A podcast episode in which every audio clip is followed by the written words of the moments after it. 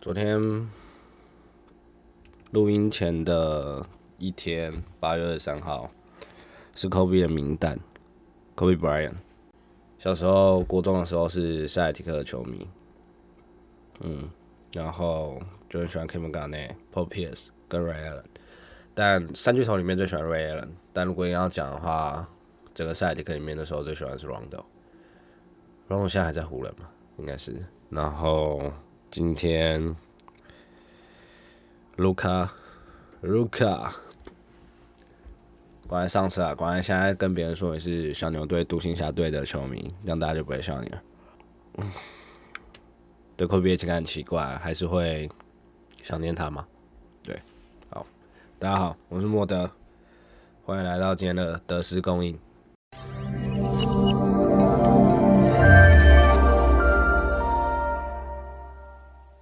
今天的放送时间是晚上的八点五十七分。那 因为刚好今天的主题是精明，精明大师，刚刚好上礼拜六日没什么事，就跟我女朋友去跑了一趟精明马拉松。礼拜六看一个蓝色恐惧，然后礼拜天再看东京教父。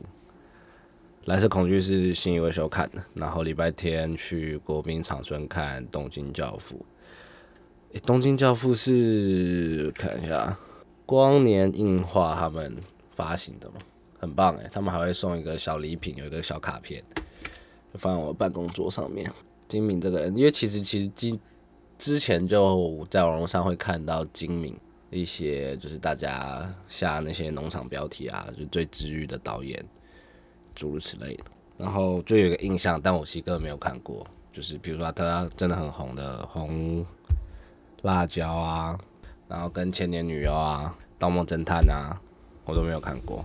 对，然后刚好大荧幕有修复版，之前就只有特别点进去，就是上网找一下资源，看了一下《蓝色恐惧》，记得那时候也是忘记哪里看到，然后。看了大概十几分钟，快三十分钟，我就停下就没看。一方面觉得那个视觉效果，它的那个节奏，在自己在家看的时候是很难，我觉得很难保持啊。就是这边电影，如果进电影院看大荧幕，你可以感受到它整个氛围跟电影的整个节奏调性，我会觉得比较适合。自己看应该蛮难的。我啦，我本身自己看今年的电影，我觉得我在家是看不完。但是到电影院看，那真的是我应该看《蓝色恐惧》看到了前二十分钟，我就整个进入它里面的世界跟状况，就是随着女主角的心情起伏，然后去非常紧绷了就是一直虚假虚实的交换。那嗯《蓝色恐惧》应该在这几周会下档，大家如果有机会还是可以去看一下。我去看的时候，还发生一个很有趣的事情，就是到后面揭露出整个状况给观众的那一段，那时候就是我整个被电影带的很紧张，紧张到就是有一个我印象很深刻，就是我坐后面，因为我应该坐倒数第三排还是倒数第二排，然后后面有一个女的，然后她就是突然走下去，因为因为我就坐靠走道，所以就是那个震动，然后我就分层然后看一下，然后走出去大概一分钟之后。他走出去一分钟之后就走进来，然后走进来没多久，大概隔了中间隔了十秒，十秒应该没有十秒，那种五秒吧，因为有时候你就忘记那个时间的感受了。后面就追追了一个男的，可是他不是用追的那种动作啊，就是小脚步这样进来，然后那个男的是一个，其实我没有仔细看，因为都用余光看而已，应该是长头发，然后绑马尾，然后他带斜斜背了一个包包，然后是那种。那种包包怎么形容啊？正方形，然后是斜背的那种包包。然后那时候我想说，我靠，太 creepy 了，真的太可怕。就是我那时候印印象是深刻，就是之前不是有那种剧院的那种屠杀吗？那时候我真的很紧张，我是认真，真的紧张，说哇靠，会不会发生这件事情？然后他就走进来，然后他坐下，然后没多久就听到那个拉链拉开的声音。就真的很可怕，当时我真的超紧张，可我就没办法很完全专注在电影，一方面我被电影带的紧张，一方面是我本身真的已经紧张，被电影带到紧张到一个程度，就想说有一种被害妄想症的状况。然后那个拉链声又超特别清脆，就是其实后面它的那个音效已经，它里面大家如果注意，它会有一个女生，然后很高频音的一个配乐音效，然后其实那很我觉得蛮恶心的，就是如果你有融入电影里面的话，那其实后面他在持续放那个。配乐的时候其实蛮大声，但是我就很依稀，也可能是我幻想出来，我就听到一个拉链拉开的声，我就哇靠，完蛋了，不行，就是要开始了吗？因为其实那个那个场是人不多不少，大概就是一个影厅小小厅啊，然后塞半半满这样半满的人。可是去信义威秀有有一个蛮特别的，因为我很少去信义威秀看，所以可能是一次性的经验，就大家很喜欢迟到啊。但是也没什么特别影响，但大家可能是电影，因为也有可能是因为旧片重上，所以大家可能五至十分钟在陆陆陆续这样慢慢进来也是有可能的。对，可是因为它是小厅，所以你在走动的时候，其实它会直接把你的荧幕盖住，所以其实对我来说就是有点压榨这样。我要拦一下恐惧，这次我是希望尽量暴雷讲蓝色恐惧里面啊。不过蓝色恐惧里面，其实我这样仔细回想的要角就是那几个，然后那几个互动戏都很真实，而且就连。嗯，要怎么不爆雷讲一部电影呢？里面有一些不重要的角色，他会让我直直觉，可能他们一两句台词，我就觉得哇，他们是里面的很重要的一个线索，然后不断的挑战观众，然后反转，然后重点就是，虽然我不是就我不是专业的啦，但是那个简介看得出来，就是是厉害的，就是那个转场那个简介，不知道怎么做到的，就是应该是算是一种。你知道吗？就是可能打球的时候，一个 crossover 真的太强了，它就会变成一个艺术。那个简介也是大概类似的概念吧。哦，然后特别特别里面就是还是有很多小惊喜啊，对吧？大家可以仔细发现一下。总而言之，我看完就是会觉得有得到那种看，也是有得到那种看电影的满足感。厉害的电影，其实要讲这个可以讲多，只是网络上真的太多呃有在讲的，然后也有把分镜讲完的，那就连金敏自己本人也有去上个，大家可以查 YouTube 就打金敏蓝色恐惧，然后他会讲第几页第几页，他会很详细的解说，所以其实讲这些，对金敏本本人都已经出来讲了，所以就应该也是没有什么特别好讲的啦。那礼拜天的时候去看了《东京教父》，国宾。观影体验就是会就比那个在新维修看就好多了。东京教父很疗愈，虽然它没有你可能就是相对于蓝色恐惧，你可能跟你一起看的人出来，或者你自己出来跟自己对话的时候，那个冲击度啊、火花会比东京教父多很多。如果你看蓝色恐惧的话，因为蓝色恐惧会一直一直，我是看完然后一直跟。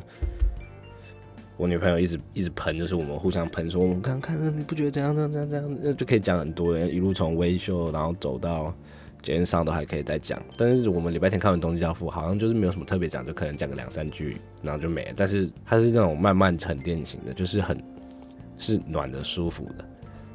它就是一个一个童话故事，一个寓言的童成，就是 for 我们这种出社会的。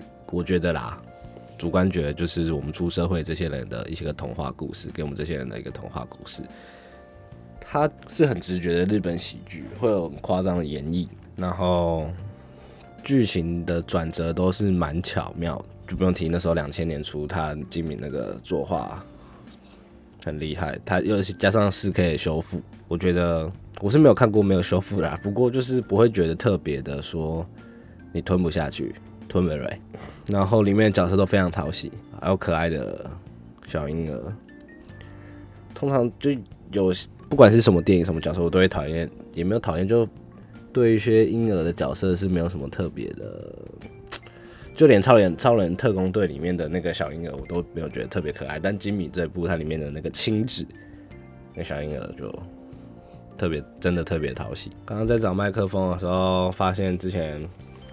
三十一威力彩的券我还没去兑，如果中了二奖的话，你就不会再听到这个 podcast 了。没有还是会啊，反而更多吧，因为很闲，每天就出一个。刚刚讲到哪？讲到亲子很讨喜啊，亲子就很讨喜啊。然后他前哦，他前三十分钟就几乎揭露了很多主要的设定啊，不论是角色背景的铺陈，角色对，就是角色背景的铺陈，然后跟主要剧情。推演的线索，目的为何？要做什么？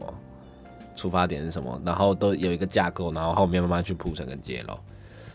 然后最后，最后当然有那种精明就会暗藏线索，最后会有一个小反转了。这个就没有像蓝色恐惧那么大反转，因为蓝色恐惧，我是有朋友说他有猜到结局，但我是本身猜不到，猜不到的时候，我整个就是很很融入里面那个，哎，到底是是不是真的，到底是不是假的那个状况，这样。对，然后东京教父是我也没有猜到，可能我在看电影的时候，我不会特别有留意说看谁是谁，谁是谁，除非是那种真的刻意要。之前看那个是什么？最近的《零零七》还有那个《峰回路转》，不知道大家有没有看过？那时候才会特那种类型的电影才特别猜那个结局是什么。就没有美国队长演的，也有《零零七》，我忘记他叫什么名字的一个演员演的，那部也不错看。总之呢，最后有揭露出亲子妈妈真实是谁嘛？因为他们其实整个故事这不算爆雷，这整个故事的架构就是三个可爱的，就是嗯嗯流浪汉。有没有更正确的讲法？嗯，就是对我现在只想到流浪汉，流浪汉，然后一个是一个人妖，然后一个是一个叔叔，还有一个是一个妹妹，然后他们三个流浪汉有一天，他们在圣诞节不是有一天很重要，就是圣诞节是一个很重要的电影象征啊，电影的符号，在圣诞节这个，然后他们去做。圣诞节的时候，那个人妖啊，就想要送那个美眉书当圣诞节礼物，然后他就是一个比较浪漫的人，那个人妖就是一个浪漫，是非常可爱的人妖，真的。那他们就在垃圾堆在找那个礼物的时候，就发现到晴子在那边，是个婴儿，一个弃婴，然后晴子就是那个人妖取给他的名字，然后之后发生的种种巧合跟奇遇，很棒。就是很，这时间电影时间也不长，八十分钟，真的很适合。就是你可能睡前啊，就是你可能现在已经，你平常十二点睡，现在已经十点半，你好来看个电影好了。他也不会让你之后想很多，那就看那部电影，你会慢慢温暖，慢慢的一种饱满的感受。就看这部电影，很棒，推荐《东京教父》。所以基基本上金明我就看这两部，然后。看过这两，看过，因为其实看过《蓝色恐惧》之后，我就开始上网查他的背景资料。那第一个你 Google 到他的，应该是他四十一岁还是四十二岁的时候就胰脏癌过世。然后他在过世之前，金敏过世之前有留下一个遗书，就我们之后再讲。那我先大概讲一下他的生平。他在出道的时候是跟大友克洋的工作团队，大友克洋就是最近也有修复了那个阿基拉，阿基拉。好像不是这样念，反正就是阿基拉，阿基拉也是很棒。但我只有看漫画，我没有去看他的动画的导演做的？然后他跟大友克洋就是朋朋友嘛。然后他一九九三年有跟亚吉手合作，这大家一定知道。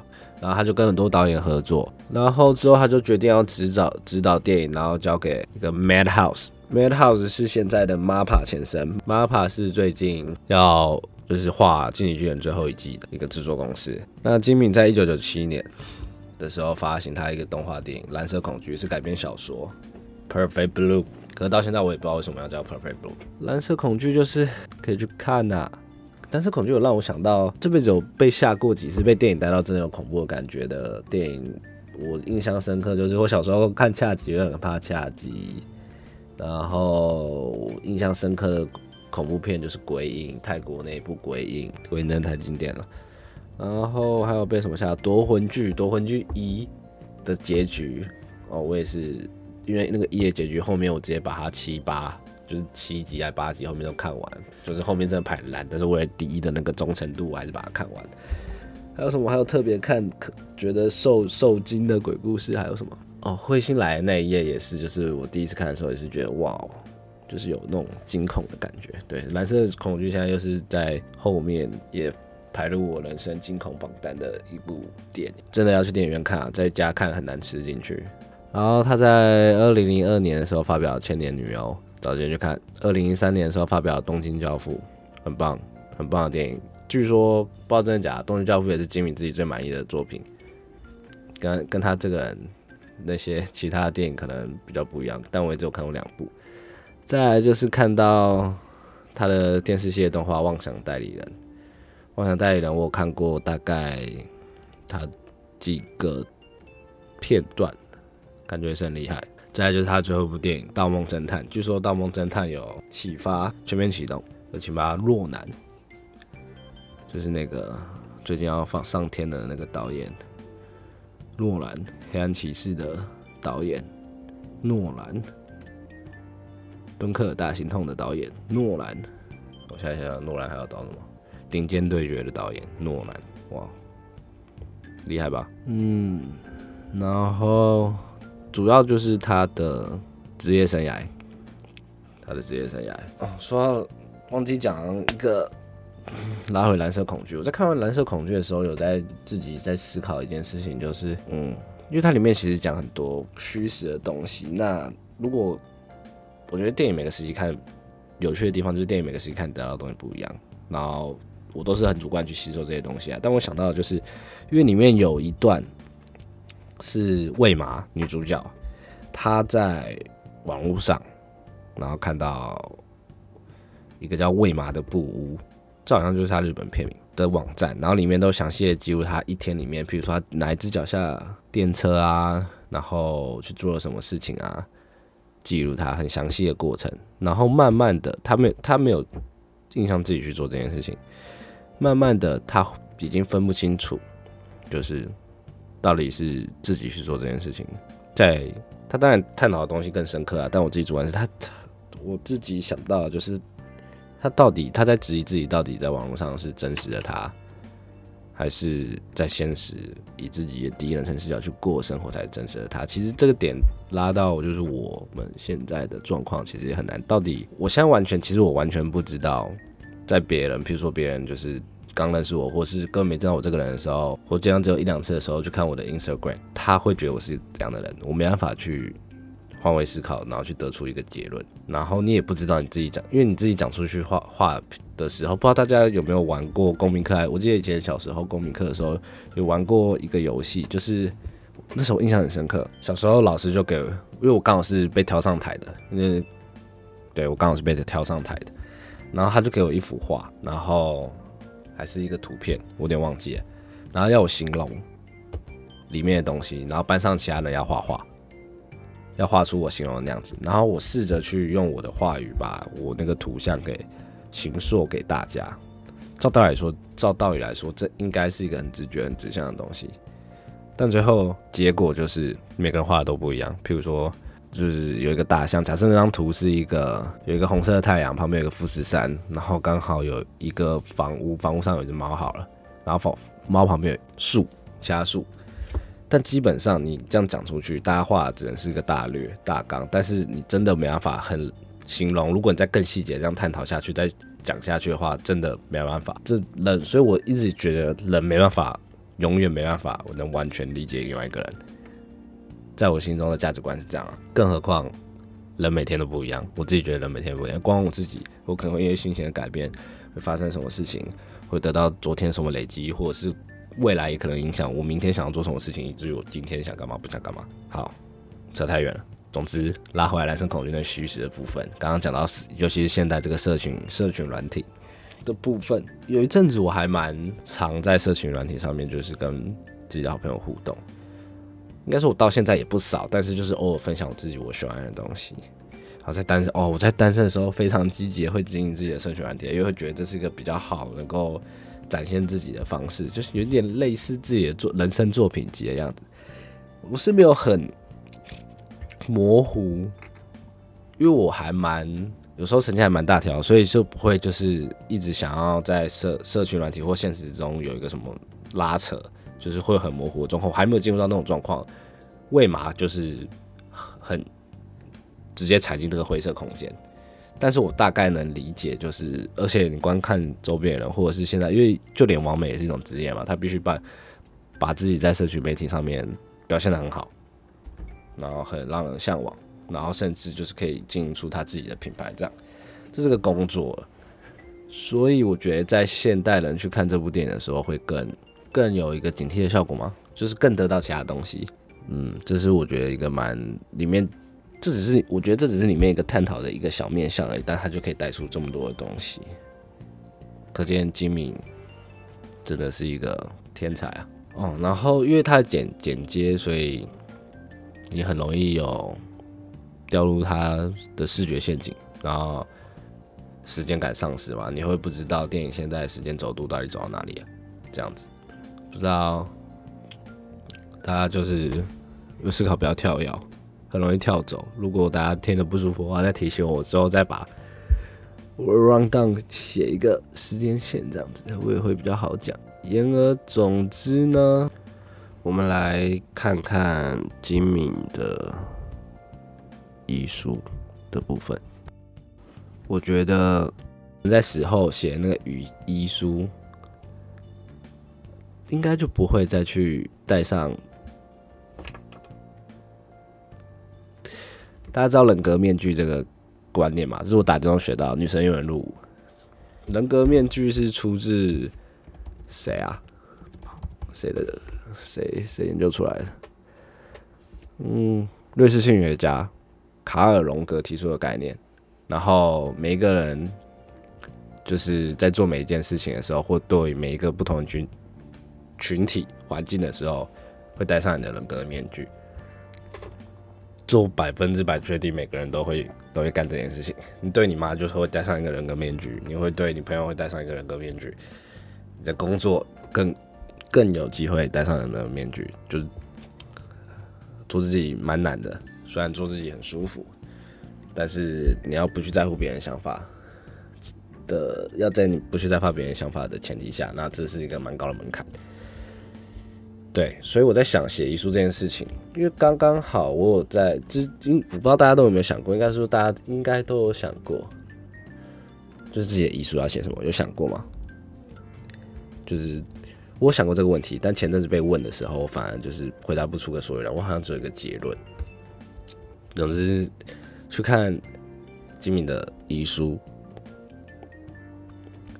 他大概我讲个大概好，因为我觉得。这这看了会感受力会很强，因为他其其实是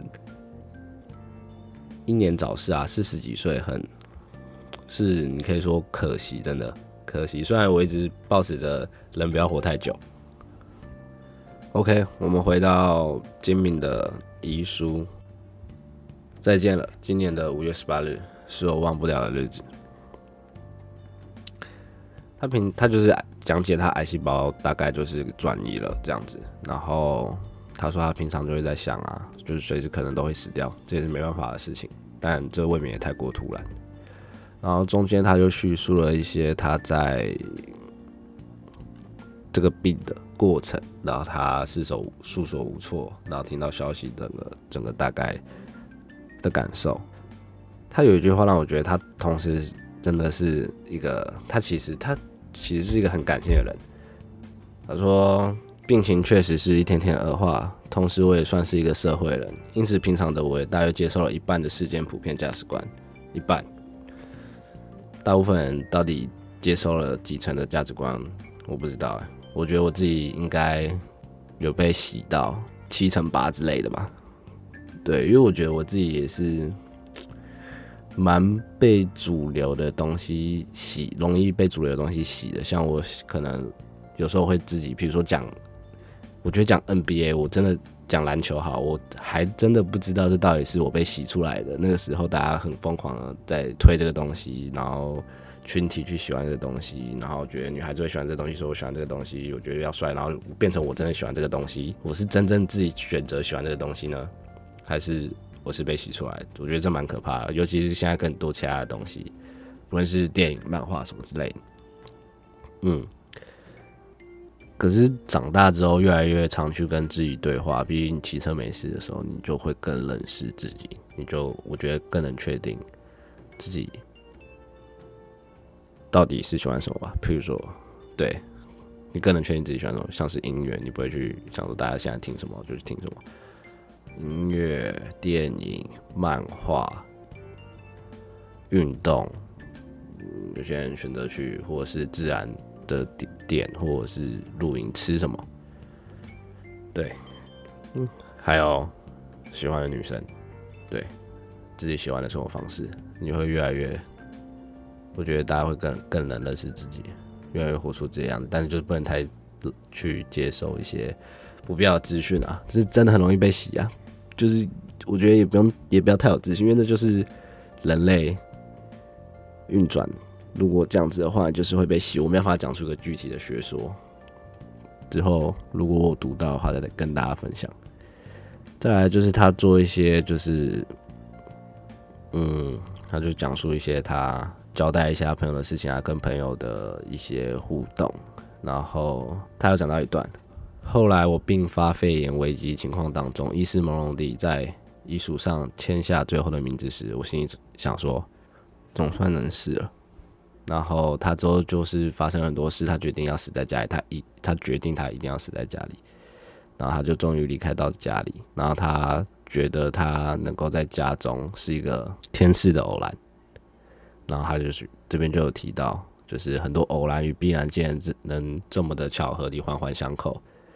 他觉得很奇很很夸张。他这边提到东京教父，因为东京教父就是很多巧合跟必然环环相扣出来的一个故事。后面我觉得就是这部分就要自己大家去看文字，会比较有他的感受力。后面就是他慢慢的意识到人生真的要走到结局的一些，然后感谢大家，然后多多少少表达他的遗憾。他说我最放不下的就是电影《做梦机器》，所有参与的工作人员跟他这个，他说这些想法都只能最后只能活在他的心中，没办法给大家看到这部电影。真的到现在就好像也没办法产出来。最后他就是拜托他相信的一些人，然后能够协助他的妻子继续的就支撑他的妻子这样。然后他最后写下他感谢一路阅读他这个文章的读者，然后就是谢谢大家，谢谢这个世界。然后他就说他怀着对世上所有美好事物的谢意，他放下他的笔。金明最后说道：“我就先走一步了。”嗯。虽然我没有把他所有作品看完，但我一定会去把它看完。真的是一个非常厉害的人，谢谢金明。嗯，为大家带来这么美好的电影，希望大家也要时时刻刻感谢身边美好的事物。啊，大家晚安。